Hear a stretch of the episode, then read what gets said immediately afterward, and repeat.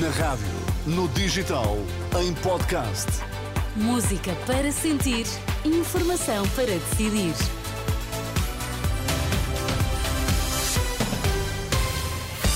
Vai conhecer os títulos em destaque nesta edição das nove. Boa noite. Boa noite. Luís Montenegro critica a posição do PS nos Açores.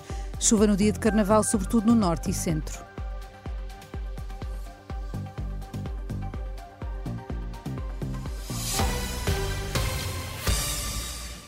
Boa noite. No debate com Paulo Raimundo, há pouco Luís Montenegro reagiu à decisão do PS nos Açores, que vai inviabilizar o governo de José Manuel Bolieiro, que não conseguiu maioria nas eleições da semana passada. O líder do PSD diz que agora a decisão está nas mãos do Chega, se se vai aliar ao PS e criar uma nova crise nos Açores. Qual é o estado de espírito que nós temos? Só pode ser de frustração. O mesmo se diga na educação, o mesmo se diga na habitação quando os poderes públicos não dão resposta àquilo que são as nossas expectativas, o nosso contrato está minado. O que nós queremos na AD é. Montenegro, esta tarde, no, no, Congresso da Aliança Democrática, em que disse querer propor um novo contrato social e devolver a confiança aos portugueses. Ainda, ainda há pouco, no debate com uh, o líder do PCP, uh, uh, Luís Montenegro diz que agora a decisão está nas mãos do Chega, se se vai aliar ao PS e criar uma nova crise nos Açores.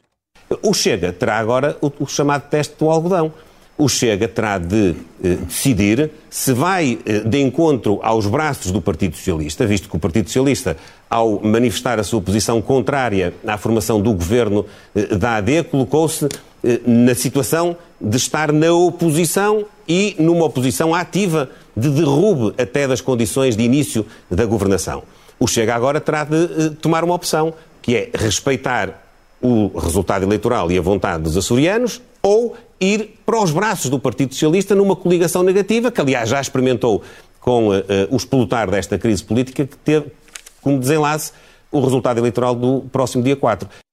Daqui a pouco arranca outro debate, desta vez entre Pedro Nuno Santos, do PS, e Inês Souza Real, do PAN. Chuva no Carnaval, sobretudo nas regiões Norte e Centro, de acordo com o Instituto do Mar e da Atmosfera.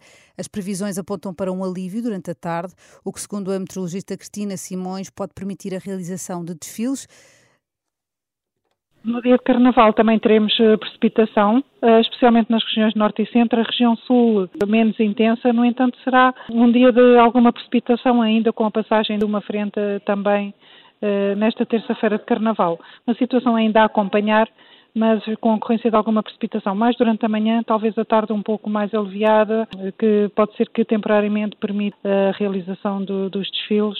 A região Sul melhor, mas teremos sempre alguma precipitação a meteorologista Cristina Simões sobre o estado do tempo no dia de Carnaval. A partir das 6 da manhã deste domingo, Lisboa e Setúbal ficam sob aviso amarelo devido à previsão de chuva forte.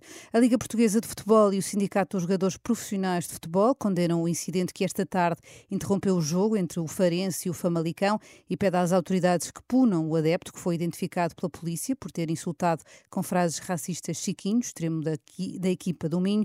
O jogo acabou por ser retomado, terminou com, uma, com um empate falta uma bola. Há pouco o Moreirense venceu o Chaves por um zero. A esta hora decorre o Boa Vista Estoril. Estas e outras notícias atualizadas ao minuto em rr.pt. Eu sou a Ana Catarina André.